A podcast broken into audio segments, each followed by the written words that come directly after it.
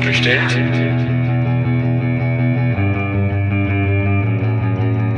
Ist so bestellt? So nicht bestellt. Der kritische Podcast über Abschiebungen. Ja, hallo und herzlich willkommen zum So nicht bestellt Podcast, dem kritischen Podcast über Abschiebungen, den wir aus Bonner im Landkreis Leipzig senden. Wir, das sind Sandra und mein Name ist Marc.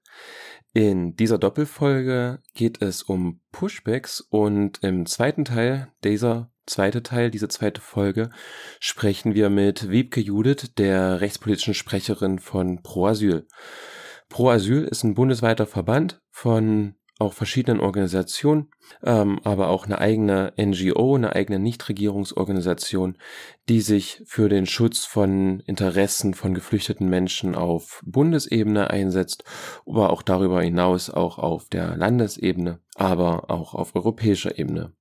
Um die europäische Ebene soll es heute auch viel gehen, denn wie gesagt, wir reden über Pushbacks und Pushbacks bezeichnen das eben häufig gewaltsame Zurückdrängen von Schutzsuchenden an einer Grenze durch Polizei, Militär oder auch sogenannte Grenzschutztruppen und zurückgewiesen werden dann, zurückgedrängt werden dann eben Schutzsuchende, die im Zweifel ihr Recht auf Asyl wahrnehmen wollen, beziehungsweise möchten, dass das geprüft wird, aber trotzdem von diesem Land abgewiesen werden.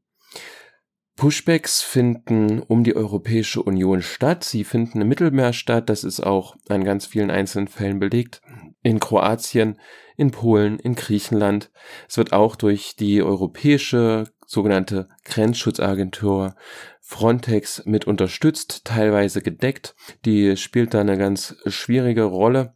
Vor allem aber sind Pushbacks illegal, denn die Mitgliedstaaten der Europäischen Union haben eben versprochen, das Flüchtlingsrecht zu respektieren. Sie sind Teil der Genfer Flüchtlingskonvention und wenn eben jemand auf den Boden eines der Staaten der Europäischen Union kommt, dann hat diese Person das Recht, dass sie ein faires Asylverfahren bekommt. Das wird durch ein Pushback genommen.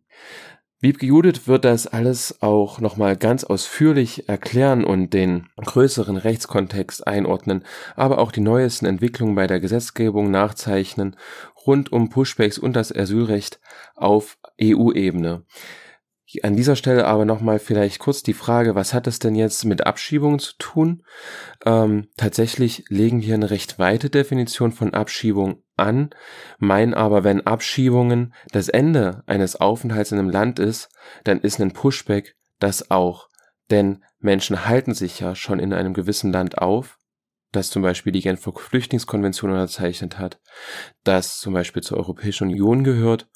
Sie halten sich in diesem Land auf, vielleicht auch wirklich nur für sehr kurze Zeit, aber sie sind dort und haben in dem Moment ein Recht darauf, dass ihr Schutzgesuch geprüft wird.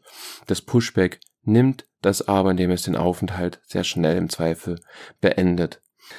Und das sei eben noch hinzugesagt, bei Pushbacks erleben wir noch nur eine ganz eigene Dimension von Gewalt, über die wir ja auch mit Wiebke Judith sprechen werden, die sich im Zweifel an einigen Stellen auch nochmal von der der Abschiebung unterscheidet.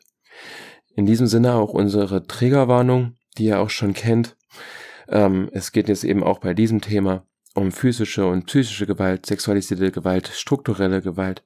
Wer ähm, sich gerade nicht in einem guten Zustand befindet, sollte diese Folge vielleicht später hören, vielleicht mit einer anderen Person. Ansonsten wünschen wir euch jetzt spannende neue Erkenntnisse in unserem Gespräch mit Wiebke.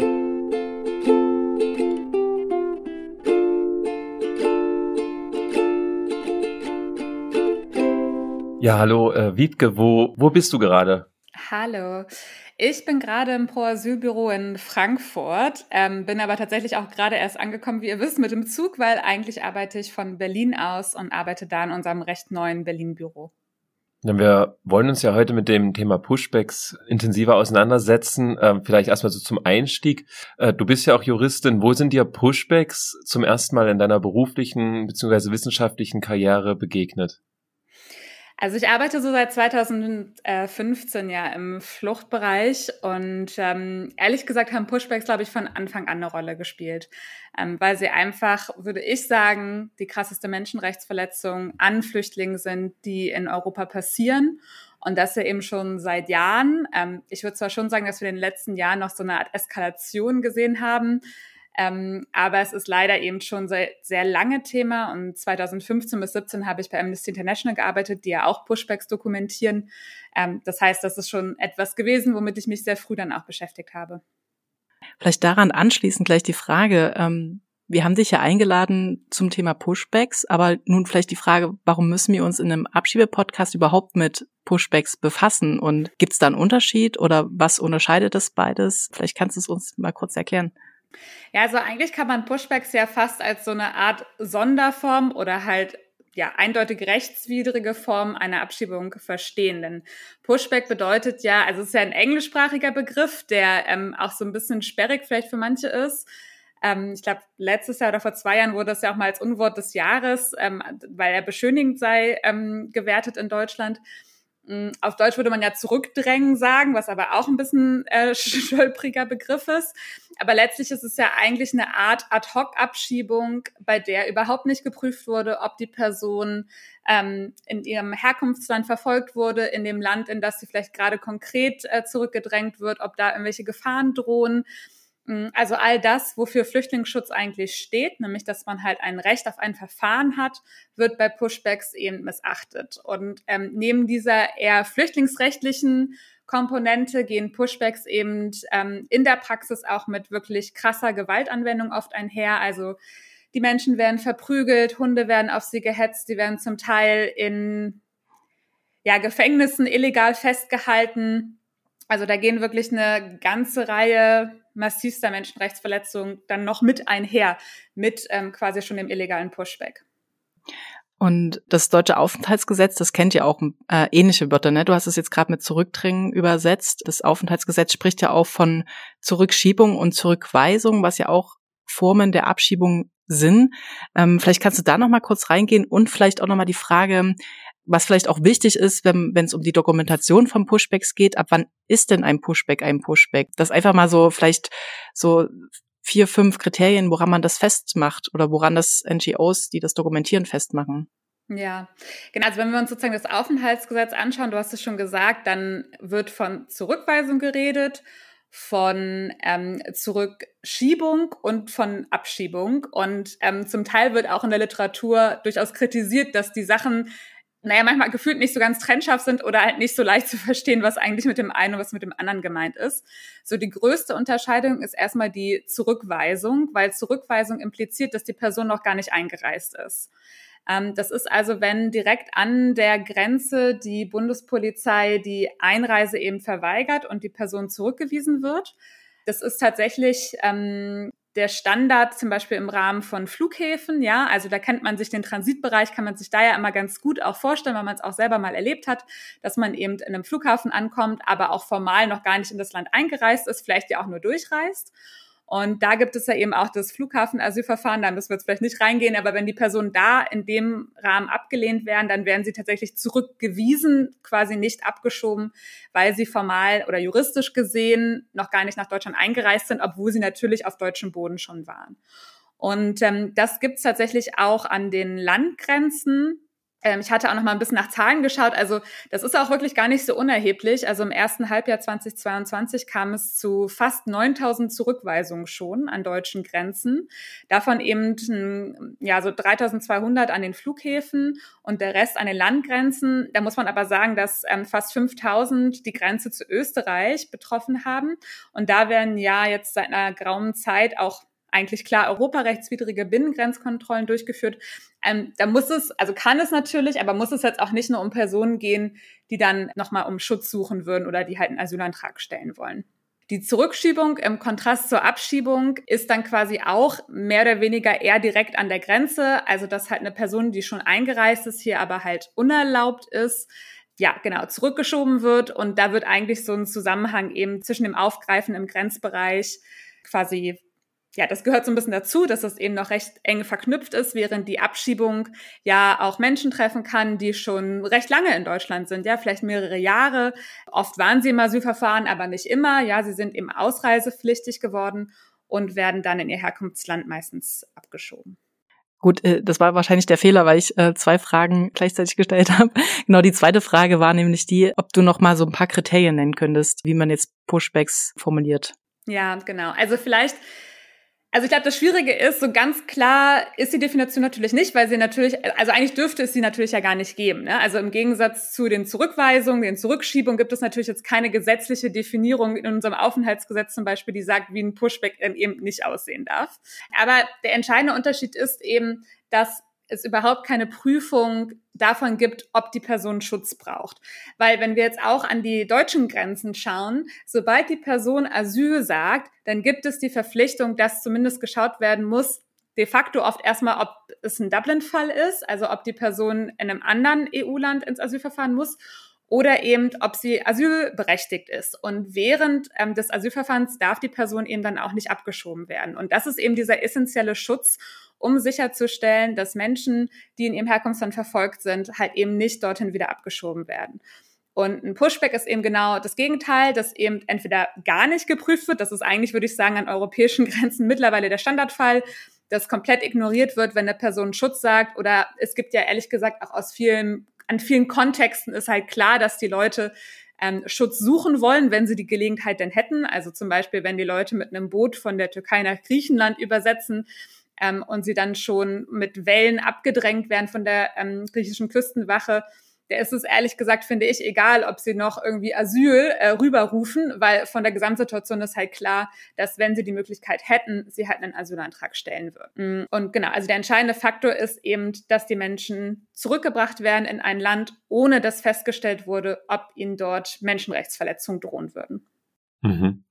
Du hattest jetzt schon so ein paar Orte benannt, wo das geschieht, diese nicht definierten Pushbacks, äh, die illegal sind. Könntest du noch mal kurz auflisten, ähm, wo entlang der Europakarte an den Außengrenzen ähm, Pushbacks dokumentiert werden? Ja, eigentlich muss man ja mittlerweile sagen, dass quasi an allen Fluchtrouten nach beziehungsweise in Europa Pushbacks stattfinden. Auch nicht nur in Europa, aber ähm, uns als deutscher und irgendwie auch europäischer Menschenrechtsorganisation geht es natürlich vor allen Dingen auch darum, also das ist eben von aktuell ja auch sehr präsent in den Medien oder letztes Jahr sehr präsent gewesen von zum Beispiel Polen oder Litauen nach Belarus, ähm, von Griechenland in die Türkei, sowohl an der Landgrenze oder dem Evros-Gebiet als auch in der Ägäis. Also sowohl Land- als auch Seegrenzen können da betroffen sein, mm, aber auch sozusagen schon auf dem europäischen Kontinent oder schon in Europa, gerade wenn es darum geht, ob die Länder schon im Schengen-Raum sind oder nicht, zum Beispiel von Ungarn nach Serbien oder von Kroatien nach Bosnien oder Serbien. Noch eine andere ein bisschen Konstellation sind ja zum Beispiel auch die Pushbacks, die ähm, Spanien durchführt, wenn die Menschen versuchen, in die Exklaven in Marokko nach Melilla oder Ceuta zu gelangen. Also eigentlich muss man sagen, dass quasi an allen äh, fluchtrelevanten Grenzen Europas Pushbacks mittlerweile stattfinden. In deiner Auflistung hat Deutschland jetzt gefehlt. Kann man Deutschland jetzt den Vorwurf machen, auch äh, zu Pushbacken oder Gab es auch schon Pushbacks, die an deutschen Grenzen stattgefunden haben? Also wir haben mittlerweile von Fällen mitbekommen, wo Menschen zum Beispiel an der deutsch-polnischen Grenze gesagt haben, dass sie Asyl beantragen wollen und trotzdem zurückgewiesen wurden. Mm, das ist aus unserer Sicht illegal und hätte so nicht stattfinden dürfen. Genau. Ob man dann sagt, dass es genau auf der gleichen Ebene von einem Pushback ist, in einem Land quasi, wo es gar keine Schutzmöglichkeiten gibt, wobei wir Polen tatsächlich da auch wirklich sehr problematisch sehen und tatsächlich in einem Dublin-Verfahren eben geprüft werden müsste, ob die Person dahin zurück kann. Aus unserer Sicht nein. Ähm, genau, ist mal ein bisschen die Frage. Aber also wir sehen Deutschland da schon in der Verantwortung, halt da wirklich darauf zu achten, dass natürlich solche Zurückweisungen nicht stattfinden, wenn die Person Asyl sagt. Ich glaube, man kann aber Deutschland da jetzt nicht auf die gleiche Stufe stellen, zum Beispiel mit dem, was in Griechenland oder in äh, Ungarn stattfindet. Man muss aber natürlich auch schauen, neben dem, was konkret an deutschen Grenzen passiert, äh, welche Art der Unterstützung bietet Deutschland politisch oder auch praktisch den Ländern, die halt ähm, in Europa solche Pushbacks durchführen. Lässt sich denn trotzdem irgendwie ein Vorwurf an Deutschland formulieren, wenn es um Pushbacks in anderen EU-Staaten geht? Ja, auf jeden Fall. Also aus unserer Sicht müsste die Bundesregierung da eben sehr klar sich gegen Pushbacks einsetzen. Im Koalitionsvertrag steht ja auch, dass sie die illegalen Zurückweisungen und das Leid an den Außengrenzen beenden wollen. Also das hat sich die neue Bundesregierung eben zum Vorsatz gemacht. Mm, und zwar sehen wir, glaube ich, in bestimmten Äußerungen zumindest mehr Bewusstsein dafür, dass die stattfinden. Von der früheren Regierung wurde das, finde ich, noch krasser überhaupt ignoriert, dass die Pushbacks stattfinden. Aber es fehlt uns da immer noch an politischer Aktion. Also, dass man wirklich versucht, gegen diese Pushbacks vorzugehen. Das hat natürlich einmal die politische Kritik, aber da gehen eben auch konkrete politische Entscheidungen einher. Zum Beispiel wurde Anfang Dezember Kroatien in den Schengen-Raum aufgenommen, womit quasi auch eine Bewertung einhergeht, dass Kroatien sich auch an Grundrechte an ihren Grenzen hält. Und das ist aber genau ein Land, wo eben auch seit Jahren ähm, massive Pushbacks dokumentiert werden. Und dann quasi die andere Seite der Medaille ist, dass zum Beispiel Deutschland auch Kroatien in den letzten Jahren auch quasi praktisch unterstützt hat mit äh, Verbindungsbeamten, Bundespolizisten, die da über Frontex gearbeitet haben, aber auch konkret technische Ausrüstung im Wert von rund 2,8 Millionen Euro. Also das sind ja schon sehr konkrete Unterstützungsleistungen, zum Beispiel für ein Land, was eben Pushbacks durchführt. Und ähm, das sind eben alles Sachen, wo man sagt, eigentlich müsste jede solche Unterstützung gestrichen werden, sobald eben wirklich glaubhafte Pushback-Vorwürfe im Raum stehen. Lässt sich denn die Zahl der Pushbacks irgendwie quantifizieren? Ist das möglich zu sagen, da und da gab es so und so viele in 2022, dort weniger, dort mehr? Ja, das ist leider extrem schwierig. Also ich habe extra noch mal ein bisschen geschaut, ob man online gerade noch mal neue Berichte oder so dazu findet. Aber das ist natürlich ein bisschen das Problem bei solchen Praktiken, die illegal sind, die im Verborgenen passieren dass es sehr schwierig ist, das zum Teil zu dokumentieren. Aber man kann sich natürlich so ein paar äh, Anknüpfungspunkte anschauen. Zum Beispiel, das ist jetzt schon vom Jahr 2021, aber da hatte der dänische Flüchtlingsrat ähm, zum Beispiel 12.000 illegale Pushbacks registriert und zwar nur für europäische, also nur für ein paar europäische Grenzen, wie die von Kroatien und Rumänien mit Bosnien und Serbien. Darüber hinaus ist zum Beispiel ein bisschen ein Sonderfall Ungarn, die ja laut Gesetz Pushbacks quasi legalisiert haben und selber eine Polizeistatistik darüber führen, wie viele Menschen sie zurückgeschickt hatten. Das waren dann in 2021 nochmal 40.000. Und da sind dann immer noch nicht drin, ähm, da ist ja auch die Route über Belarus nach Polen reingegangen. Und eigentlich, wenn man mit Menschen spricht, da muss man ja sagen, dass viele Betroffene eigentlich mehrfach an den gleichen Grenzen, aber auch an verschiedenen Grenzen gepushbackt worden. Also ich war im letzten Jahr im Mai auch an der ungarisch-serbischen Grenze und da gehen die Flüchtlinge eben davon aus, dass sie ungefähr zehnmal versuchen müssen, nach Ungarn reinzukommen, bevor sie es schaffen. Und viele wurden schon dann davor von Serbien zurückgepusht. Also da ist ja dann schon pro Person vielleicht 20 Pushbacks oder sowas allein bei einer Person zu verzeichnen. Also es sind wirklich Abertausende von Fälle, äh, über die wir hier eigentlich reden. Du hast es schon gesagt, es ist eben schwer, das zu erfassen. Dennoch versuchen es ja einige, auch pro Asyl. An den Außengrenzen kannst du mal einen Einblick geben, welche Akteurinnen da vor Ort sind und versuchen da ein Mindestmaß an Transparenz herzustellen? Ja, also mittlerweile hat sich da ja wirklich ein großes Netzwerk auch an Organisationen, Initiativen, Aktivistinnen, auch Betroffenen gebildet, was ja wirklich daran arbeitet, eben die Pushbacks öffentlich zu machen. Pro Asyl arbeitet eben auch seit vielen Jahren zu dem Thema Pushbacks, gerade auch in Griechenland, wo wir auch mit Refugee Support Aegean eine Partnerorganisation haben, die zum Beispiel auch Pushback-Opfer vor Gericht vertreten. Mm, das gehört ja auch dazu, solche Sachen zu dokumentieren, dass man dann eben eigentlich versucht, höchstrichterliche Entscheidungen darüber zu bekommen, dass eben ein solches Vorgehen illegal ist. Aber solche Organisationen gibt es eben auch in verschiedenen Ländern und Pro Asyl finanziert und kooperiert eben auch mit verschiedenen von solchen Organisationen. Also zum Beispiel in Ungarn ist es eben das ungarische Helsinki-Komitee. In Kroatien gibt es das Center for Peace Studies oder in Polen ist ja auch die Grupa Granica sehr bekannt geworden. Da hat Pro Asyl auch im letzten Jahr der Anwältin äh, Marta Golczynska und der polnischen Helsinki Foundation for Human Rights, die eben auch Teil dieses Netzwerks sind, ähm, auch für ihre Arbeit eben an der Grenze den Pro Asyl Menschenrechtspreis verliehen. Ähm, dazu kommen ja auch wirklich sehr beeindruckende journalistische Recherchen in den letzten Jahren, die ja zum Teil wirklich sehr aufwendig durch Rekonstruktion von Handyaufnahmen, Handy, also so Metadaten in Einzelfällen rekonstruieren, wann, wo die Personen waren oder die ähm, Kamerafallen aufstellen, um Sachen zu dokumentieren. Also da wird wirklich sehr kreativ vorgegangen, um eben solche Fälle im Einzelfall, aber natürlich auch so ein bisschen in der Masse zu dokumentieren. Da würde ich nochmal nachfragen, gerade wenn es dann ne, solche großen Veröffentlichungen sind, wie zum Beispiel eben ne, Spiegel und Lighthouse Reports heißen sie, glaube ich, ein Medium, was eine wahnsinnige Reichweite hat in Deutschland, die berichten das. Mm, und dann geht's doch wieder unter, äh, so im Nachrichtenwust. Wie schätzt ihr das ein? Hat das dann doch eine Wirkung? Verändert sich dann doch was? Oder ja, ist, ist da eigentlich Gesellschaft schon so abgestumpft, dass so unter ferner Liefen läuft und äh, ja, an den Außengrenzen passieren halt schlimme Dinge. Was interessiert uns so? Also einerseits würde ich sagen, ich glaube, wir waren noch nie oder selten so gut informiert darüber, was an den Außengrenzen passiert. Es gibt eigentlich niemanden, der Medien konsumiert, sage ich mal, sich grundsätzlich für das Thema ein bisschen interessiert, der oder die sagen kann, ähm, dass sie nichts davon wüssten, was an den Außengrenzen passiert, eben gerade auch aufgrund der journalistischen Tätigkeit, aufgrund der Berichte von NGOs.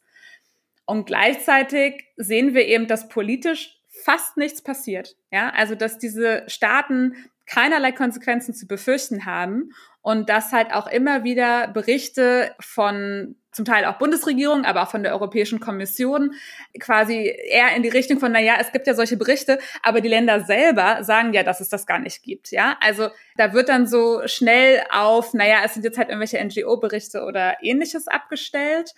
Mm, und wir sehen auch immer mehr, das hat sich, glaube ich, ja, es hat mit Griechenland so in 2020 angefangen, aber es hat sich halt ähm, bei der Route Belarus-Polen nochmal intensiviert. Generell auch immer stärker dieses Narrativ, diese Länder schützen Europa. Wir müssen eigentlich dankbar sein, wir dürfen diese Länder gar nicht so sehr kritisieren. Und äh, gerade auch von der Europäischen Kommission kommt, finde ich, dieses Narrativ mittlerweile sehr stark. Und das ist ja eigentlich die Institution in Europa, die das, die, die Wahrung des Rechtes kontrollieren sollte.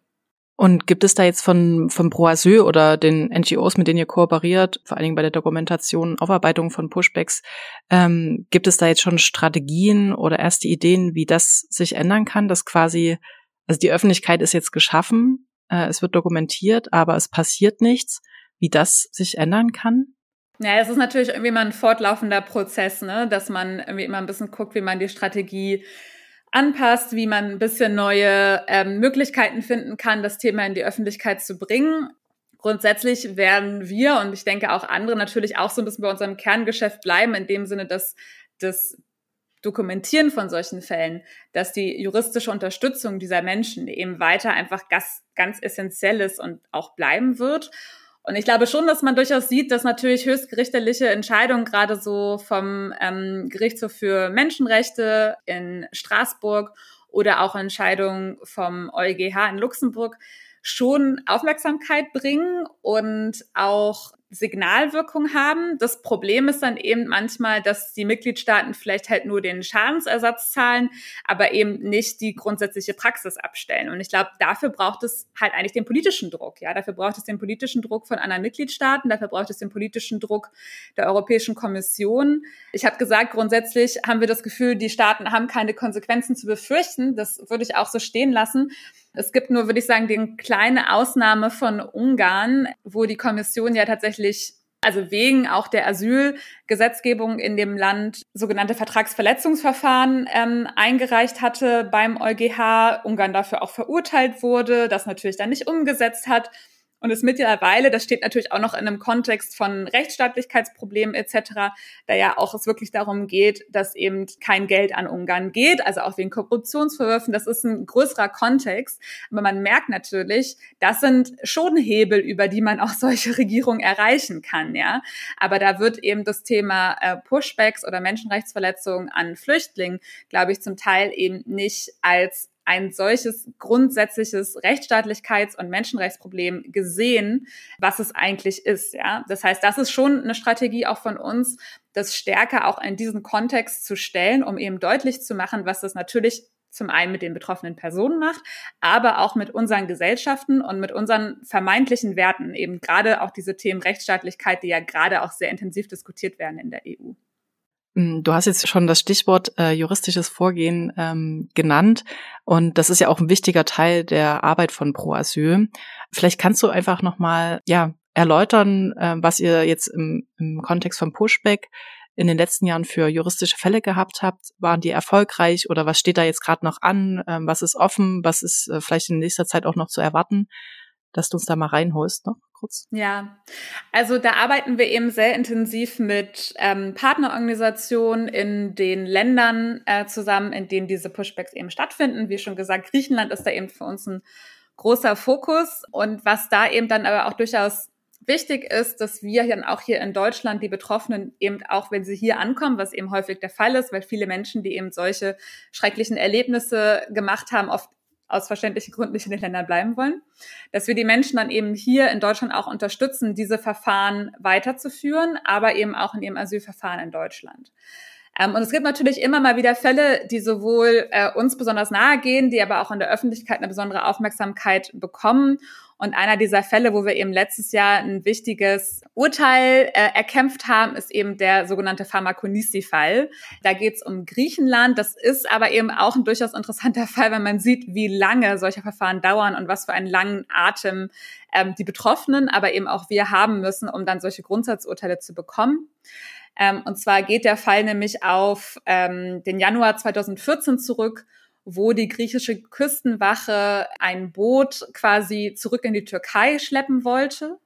Und bei dieser Schleppaktion, also während des Pushbacks, ist das Boot eben kaputt gegangen und es sind letztlich elf Menschen gestorben und ertrunken. Ähm, und eben mit der Unterstützung von griechischen Anwälten und von Pro Asyl ist dieser Fall eben dann bis zum EGMR, also dem Europäischen Gerichtshof für Menschenrechte, gebracht worden, der dann eben letztlich auch Griechenland in allen entscheidenden Punkten verurteilt hat, also insbesondere festgestellt hat, dass eben Griechenland für diese Todesfälle verantwortlich ist. Griechenland hat nämlich versucht, die Verantwortung auf einen der Überlebenden abzuschieben, sozusagen, und diese Personen also damals war, die, war der Mann erst 21 Jahre alt, in erster Instanz zu 120 Jahren Haftstrafen verurteilt hat. Also auch absolut absurd, einen Überlebenden einer solcher Katastrophe und Tragödie dann verantwortlich zu machen. Später wurde das Urteil aufgehoben, also Pro Asyl hatte auch das Verfahren weiter begleitet.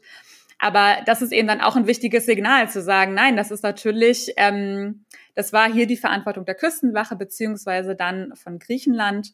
Hm aber genau ein anderer Aspekt ist eben, dass es auch keine Untersuchung in Griechenland damals zu diesem Vorfall gab, ja. Ähm, und was natürlich so ein bisschen bitter ist, einmal, dass es so lange gedauert hat, also von 2014 bis 2022, bis es dann die Entscheidung endlich gab. Das ist eine extrem lange Zeit. Mm, und man muss eben auch immer den Kontakt zu den Klägerinnen halten. Also das ist bei Pushback ähm, Litigation oft auch eine der Schwierigkeiten. Es ist ein bisschen einfacher, wenn die Menschen tatsächlich dann in Europa sind. Das ist nochmal deutlich schwieriger in anderen Konstellationen, wo die Menschen dann vielleicht irgendwann abgeschoben wurden oder ähm, ja dann eben in ihren Herkunftsländern oder so wieder sind. Die Anwälte müssen nachweisen, dass sie im Kontakt stehen. Ähm, genau, also einmal ist natürlich diese lange Zeit sehr problematisch und dann ist es auch ein bisschen frustrierend in Griechenland, gerade weil man ja zwischenzeitlich gab es da ja schon eine Verbesserung der Praxis, weil es auch eine andere Regierung gab. Und äh, mittlerweile sind wir ja heute genau wieder bei solchem Vorgehen, wenn nicht sogar krasser, dass die Menschen, also sogar Menschen, die auf Inseln angekommen sind in Griechenland, von den Inseln wieder weggebracht werden und zurückgepusht werden. Und um quasi so einen aktuellen Fall zu nennen, ähm, da haben wir gerade auch ein Interview veröffentlicht auf unserer Homepage, ist eben zum Beispiel der Fall von Hassan beziehungsweise von seinem Bruder, also einem äh, syrischen Mann, der versucht hat, über die Türkei nach Griechenland zu kommen und mit seinem Bruder. Und der Bruder ist während der Flucht erkrankt, also hatte plötzlich ähm, Schwächersymptome, hat halluziniert und als sie dann auf der Insel oder als sie angekommen waren in Griechenland, hat Hassan deswegen versucht, einen Krankenwagen zu besorgen, also hat um Hilfe gerufen. Und statt dem Krankenwagen kam aber quasi die griechische Polizei oder halt Menschen, die sie inhaftiert haben, festgehalten haben und dann wieder in die Türkei bringen wollten. Der Bruder ist auch dabei geschlagen worden und ist dann letztlich quasi während des Pushbacks gestorben, obwohl Hassan quasi für alles versucht hat, um die Aufmerksamkeit darauf zu lenken, dass es halt dem Bruder wirklich sehr, sehr schlecht geht. Und sie haben die Leiche dann letztlich ins Wasser geworfen und Hassan halt wieder in die Türkei gebracht.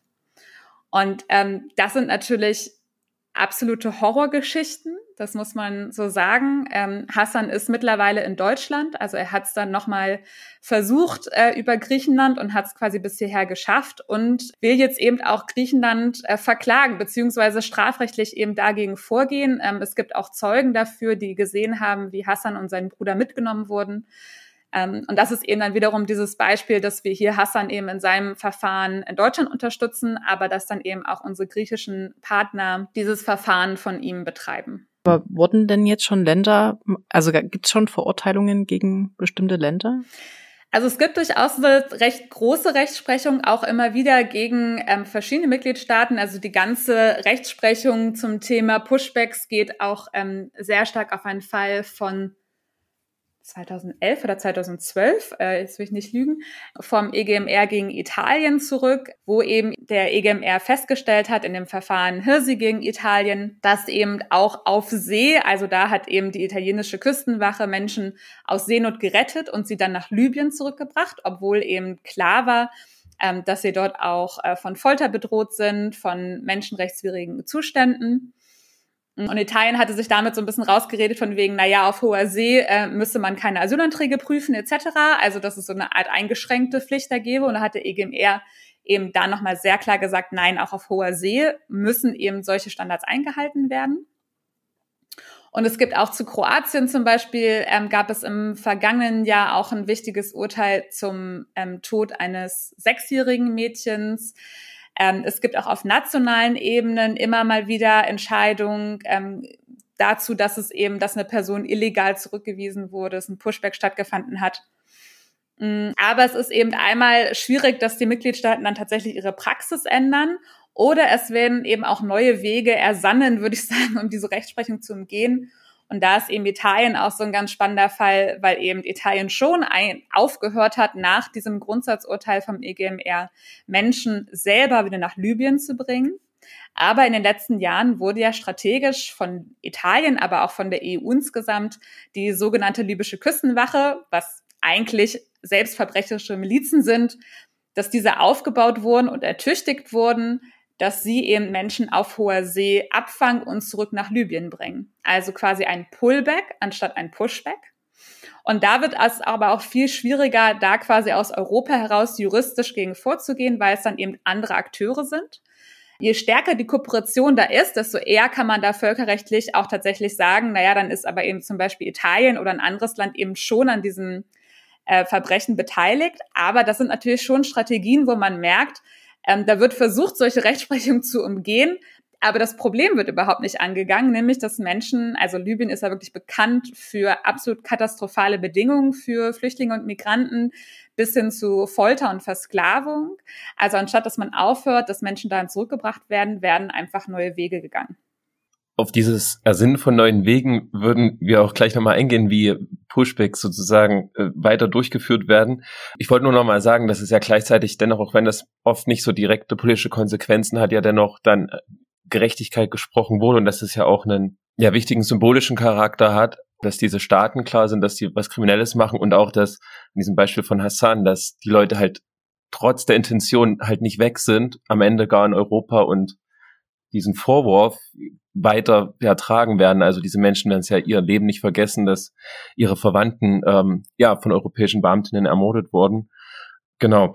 Also insofern hat das ja wahrscheinlich dann doch alles einen Sinn.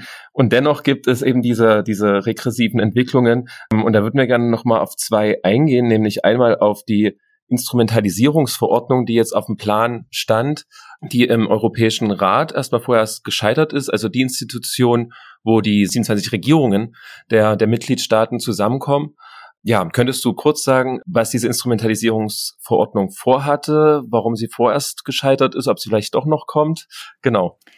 Ja, also die Instrumentalisierungsverordnung steht so ein bisschen in diesem Kontext einmal der Route von Belarus nach Polen und Litauen und Lettland, aber auch irgendwie übergeordnet in einem Art Versuch, diese Länder zu stärken oder eben auch, also ich weiß immer nicht, ob man oder ob man jetzt wirklich Pushbacks legalisieren, das ist quasi sehr weitgehend, aber Pushbacks eigentlich Vorschub leisten, indem man die Umstände so schafft, dass sie erst recht nicht verhindert werden. Das klingt jetzt ein bisschen komplizierter, das hat aber eben damit zu tun, dass in dem Entwurf jetzt selber nicht steht, man darf die Person einfach zurückschieben, äh, Pushbacks sind legal, sondern dass da eben ja so ein bisschen Umwege gegangen werden.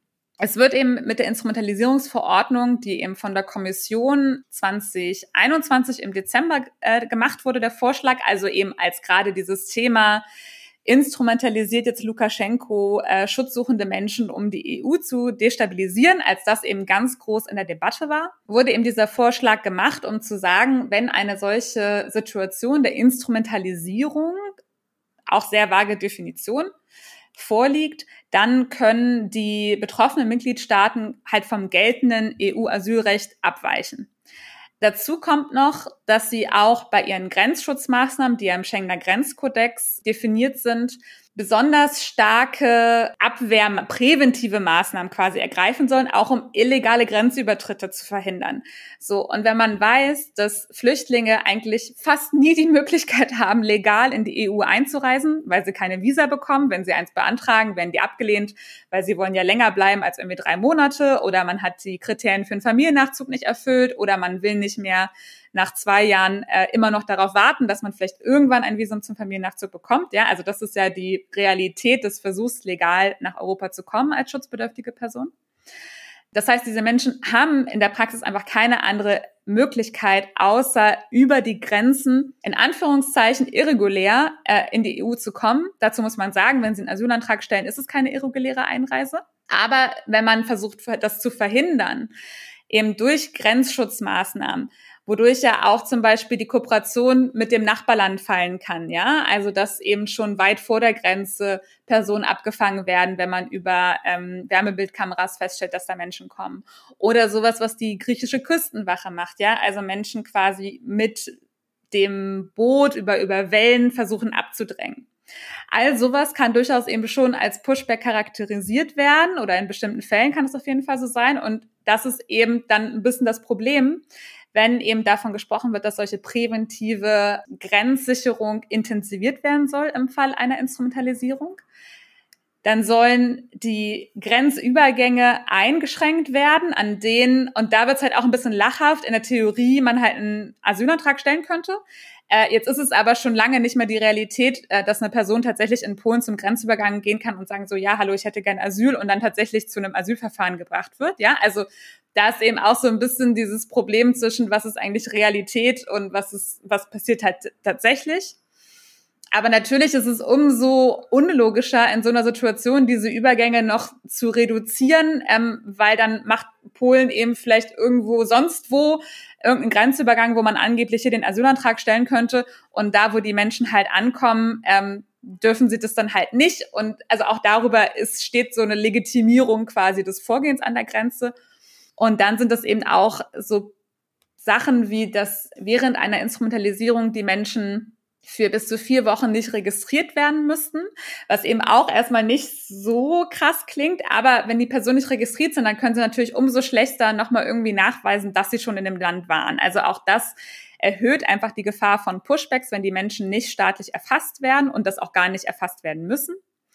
Wenn die Menschen es dann doch schaffen würden, einen Asylantrag zu stellen und den auch registriert zu bekommen, dann würden sie im Falle der Instrumentalisierung tatsächlich alle ohne irgendwelche Ausnahmen, nicht mal für Kinder, für traumatisierte Menschen, für alleinreisende Frauen oder ähnliches, in ein Grenzverfahren kommen, um dort ihren Asylverfahren zu durchlaufen. Diese Grenzverfahren sollen, ähm, also aus unserer Analyse würden sie quasi unter Haftbedingungen erfolgen. Auch das ist quasi schon Realität in Polen, muss man sagen. Wenn man Asylantrag äh, stellen kann, dann werden die meisten direkt inhaftiert.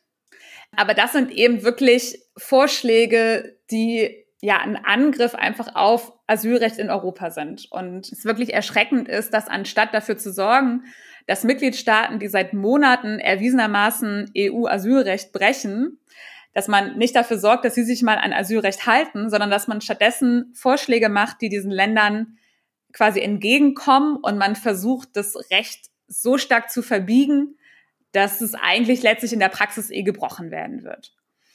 Und da wollte eben im letzten Jahr die tschechische Ratspräsidentschaft, die das zweite Halbjahr ähm, quasi diesen Rat so ein bisschen organisiert hat, gerne eine politische Mehrheit für den Entwurf im Rat bekommen.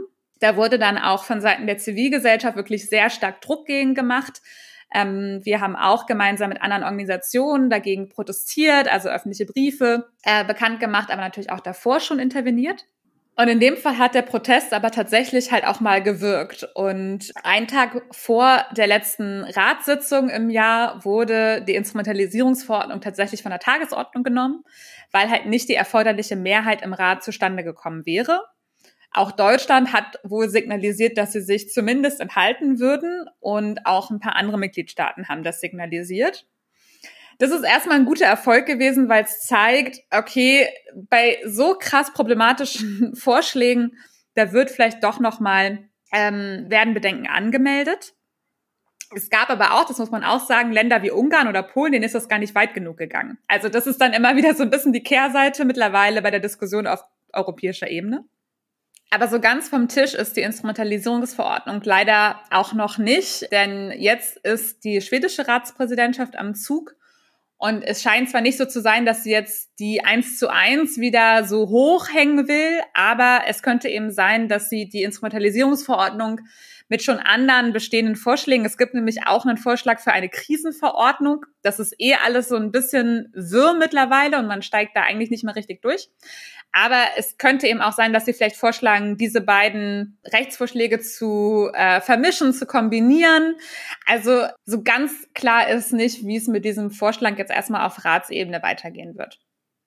Okay, dann danke für die Einordnung dieser Instrumentalisierungsverordnung und da springen wir direkt nochmal zu der zweiten Entwicklung, die sich hier abzeichnet, nämlich dass Asylverfahren externalisiert werden. So heißt es dann immer, also das Asylverfahren außerhalb der Grenzen der Europäischen Union durchgeführt werden. Konkret äh, werden da immer als Beispiele genannt Dänemark, was ähm, Asylverfahren im Kosovo durchführt und Großbritannien, was ähm, da Richtung Ruanda zielt. Und im letzteren Fall gibt es dann auch jetzt eben schon das Abkommen zwischen den beiden Staaten das muss ich noch dazu sagen, Großbritannien ist nicht mehr in der EU, ähm, aber hatte das auch schon alles ähm, so angeleiert, als es noch EU-Mitglied war. Aber ja, ist dieses Externalisieren von Asylverfahren ja ein, ein Trend, der sich so abzeichnen wird, wo ihr befürchtet, dass das auch die Zukunft wird und auch vielleicht auch eine Legalisierung von Pushbacks?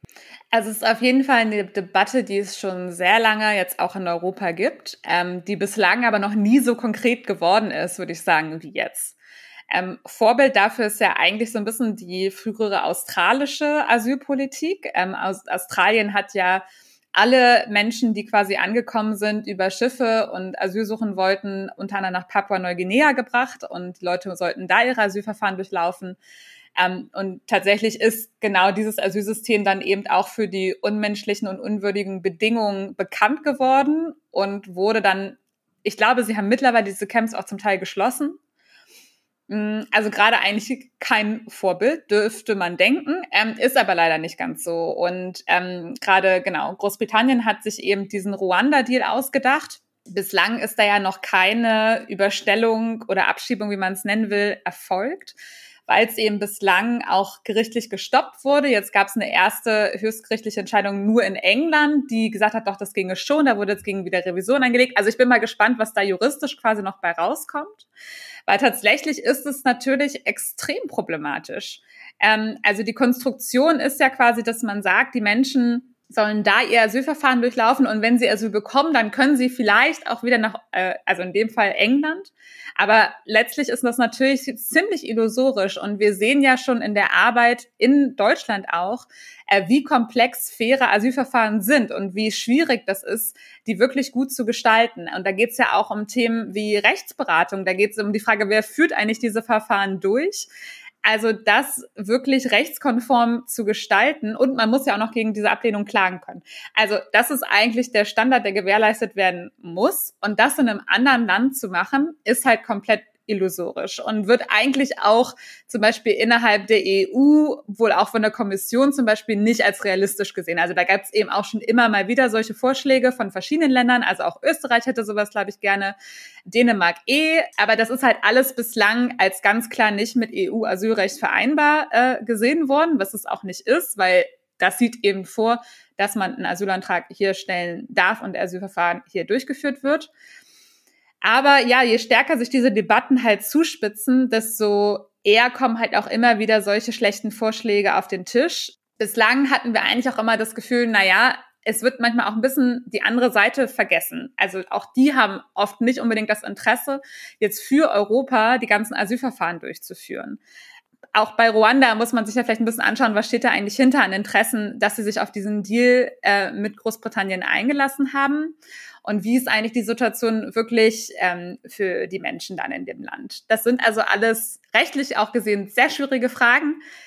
Ich bin immer noch positiv optimistisch oder vorsichtig optimistisch, sagen wir mal so, dass das auch mit England nicht wirklich Realität werden wird, dass das gerichtlich noch gestoppt wird und halte es eigentlich auch tatsächlich aktuell in der EU nicht für eine realistische Variante, aber das heißt natürlich nicht, dass die Diskussionen darüber nicht weitergehen werden.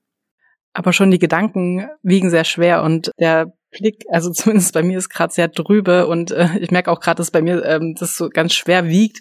Und wir wollen aber eigentlich mit dem Podcast auch eher konstruktiv und positiv denken. Und du hast ja schon gesagt, dass du es nicht glaubst, dass das passiert und da positiv selber bist in deinem Denken. Aber vielleicht können wir ganz am Ende unseres Podcasts nochmal auf die Frage kommen, was ähm, konkret unsere Zuhörerinnen zum Beispiel tun können, wenn sie ähm, ja zum Thema Pushback, also wie wie können sich Menschen einbringen, wie können sich Menschen informieren und ja, vielleicht erstmal nur diese Frage und dann haben wir natürlich auch noch unsere Bestellliste, aber dazu komme ich gleich. Ja, also ich finde schon, dass immer auch das öffentliche Bewusstsein schaffen einfach wirklich wichtig ist. Und zum Beispiel auch gegenüber Politikern, man hat ja auch einen Wahlkreis, ja, da fühlen sich Leute immer noch besonders angesprochen. Ähm, also auch denen gegenüber signalisieren, dass es für einen selber ein wichtiges Thema ist, dass einen das beschäftigt, was an den Außengrenzen passiert, ähm, was das auch für die Menschen bedeutet, die hier nach Deutschland kommen, weil das fand ich zum Beispiel auch so eine der Sachen, die mich extrem beschäftigt hat, nachdem ich an der serbisch-ungarischen Grenze war, wie viel Lebenszeit die Menschen irgendwie aufopfern müssen auf diesen komplizierten Fluchtrouten, dass es eigentlich gar nicht mehr anders möglich ist, als dass die Menschen schon von der Flucht alleine, von der Zeit an den europäischen Grenzen, von den Pushbecken hier traumatisiert ankommen. Ähm, also auch das so Richtung Politik spiegeln, was es eigentlich mit den Menschen macht. Und viele, die ja auch Geflüchtete im Asylverfahren ähm, unterstützen und beraten, kriegen das ja auch hautnah mit, weil die Menschen natürlich davon erzählen, was ihnen auch passiert ist. Und ich glaube, das noch stärker in die Politik zu bringen, ähm, eben auch so ein bisschen von der Basis in Anführungszeichen, ist, denke ich, wirklich wichtig. Auch wir freuen uns natürlich über Unterstützung, auch um finanzielle Unterstützung, damit wir unsere Arbeit auch weitermachen können, damit wir sowohl Menschen in Deutschland unterstützen können, eben bei ihren Asylverfahren, aber eben auch darin, ihre Pushback-Fälle bis vor die höchsten Gerichte zu bekommen und ähm, damit wir auch eben weiter europäische Partnerorganisationen bei der wichtigen Arbeit auch vor Ort unterstützen können. Danke. Und wenn du jetzt ein positives Bild von der Zukunft zeichnen müsstest, was wären für dich drei Sachen, die jetzt sofort passieren müssen? Also wir haben da unsere Bestellliste im Podcast, wo wir so Wünsche für die Zukunft draufsetzen. Was wären konkret deine? Das Ende aller Pushbacks in Europa ist doch ganz einfach. Nein, also ich glaube, dass wir uns wirklich mal wieder darauf besinnen in Europa, was Menschenrechte eigentlich heißen und dass die eben überall gelten. Und das heißt eben auch an den Außengrenzen. Und dass wir da wieder hinkommen müssen, ähm, dass das selbstverständlich ist, dass Menschen, die an den Außengrenzen Schutz suchen, auch den Schutz bekommen, den sie brauchen, dass sie menschlich behandelt würden, also auch wirklich auf einer menschlichen Ebene hier willkommen geheißen werden und dass wir eigentlich zu diesem, finde ich, sehr Minimum-Standard wieder zurückkommen, von dem wir gerade leider noch sehr weit entfernt sind. Danke, das ja. waren sehr, sehr klare Worte. Danke, Wiebke. Ja, vielen Dank und ja, schön, dass du bei uns zu Gast warst und uns so viel Einblicke gegeben hast. Für mich war es auf jeden Fall sehr bereichernd. Danke. Vielen Dank. Mach's gut. Ciao.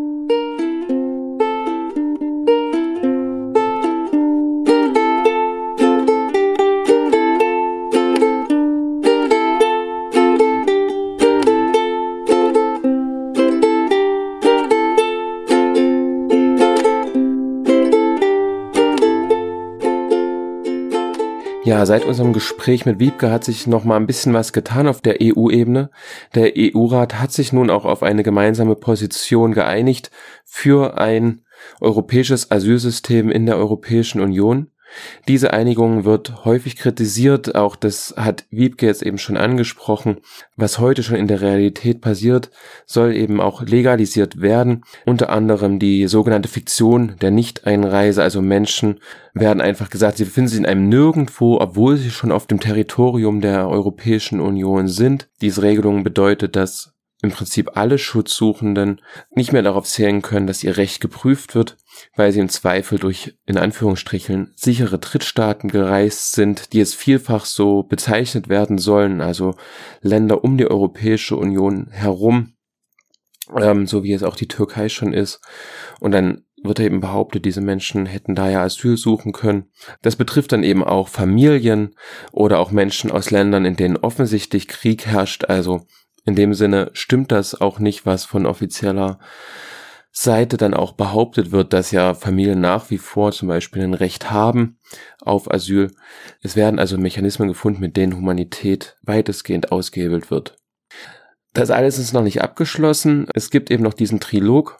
Das ist ähm, das Verfahren auf europäischer Ebene, wo der Europäische Rat, also die Zusammenkunft der Mitgliedstaaten der EU, auf der einen Seite, die EU-Kommission auf der zweiten Seite und das EU-Parlament auf der dritten Seite dann nochmal in die Verhandlungen gehen, in diesen Trilog. In dieser Zeit kann man das noch kippen. Das Europäische Parlament könnte sich dagegen stellen. Es ist also eine hochpolitische Angelegenheit und bleibt ja also wachsam protestiert dagegen, was da noch alles an Aktion folgt. Ähm, es ist wichtig und so sagt es auch Pro Asyl, wir wollen ein anderes Europa, dem können wir uns hier als Podcast nur anschließen. Ist so bestellt.